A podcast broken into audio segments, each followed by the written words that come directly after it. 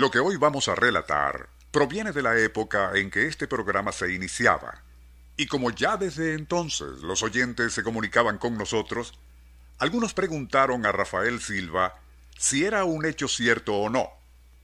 Se les respondió lo mismo que diríamos ahora. Tal como nos llegó, se lo ofreceremos a nuestros escuchas.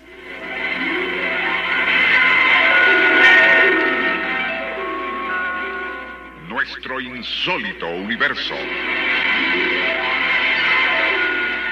Cinco minutos recorriendo nuestro mundo sorprendente.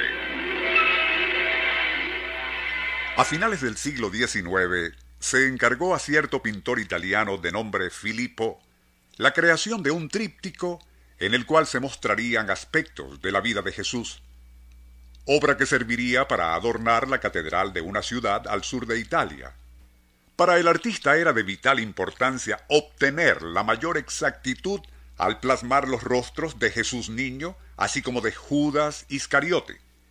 De allí que impuso como una condición no entregar el tríptico hasta que hubiese encontrado los modelos ideales para ambos personajes. A medida que las otras figuras en la composición cobraban vida, la de Jesús y Judas permanecían sin rostro. Las facciones precisas que necesitaba el artista no aparecían entre los centenares de personas que a diario entrevistaba. Cierta tarde, y mientras recorría los barrios marginales de la ciudad siciliana donde trabajaba, tropezó con varios muchachos que jugaban en la calle y se detuvo en seco. En uno, como de once años, sucio y harapiento, creyó haber encontrado al fin a ese rostro angelical que tanto había buscado. Poco después comenzaría a trabajar, y al cabo de varias semanas ya había logrado una perfecta semblanza de Jesús en su infancia, y gracias al niño de la calle que posó para él. Lo único que faltaba para concluir su obra era un modelo exacto para el rostro de Judas. Su búsqueda le tomó meses que se transformaron en años.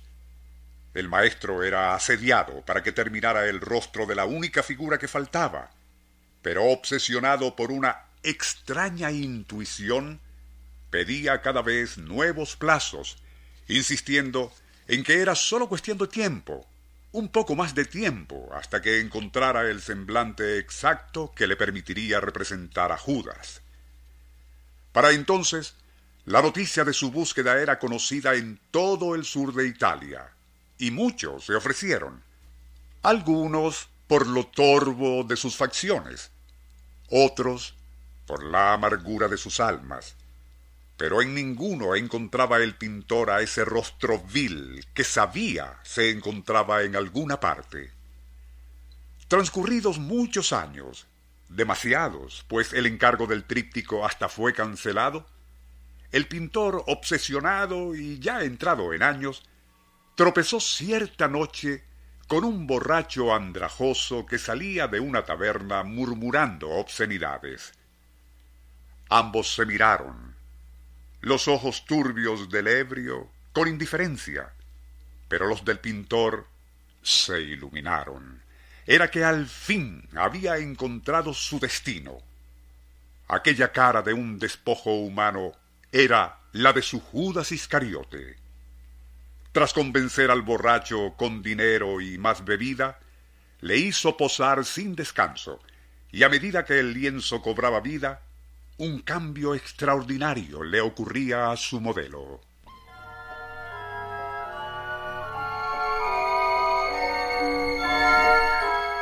Una tensa atención tomó el lugar de su retargo alcohólico mientras clavaba la mirada en su propia imagen con creciente interés. Fue cuando el pintor aplicaba toques finales a su retrato de Judas que escuchó un ronco sollozo.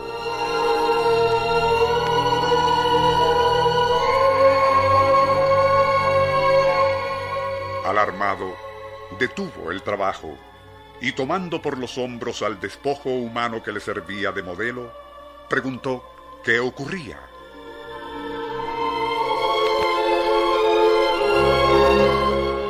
Por el resto de su vida Iba a recordar el pintor los ojos enrojecidos de aquel hombre cuando contestó, Maestro, yo soy aquel muchacho de la calle que hace tantos años le serví de modelo para que usted pintara a su niño Jesús.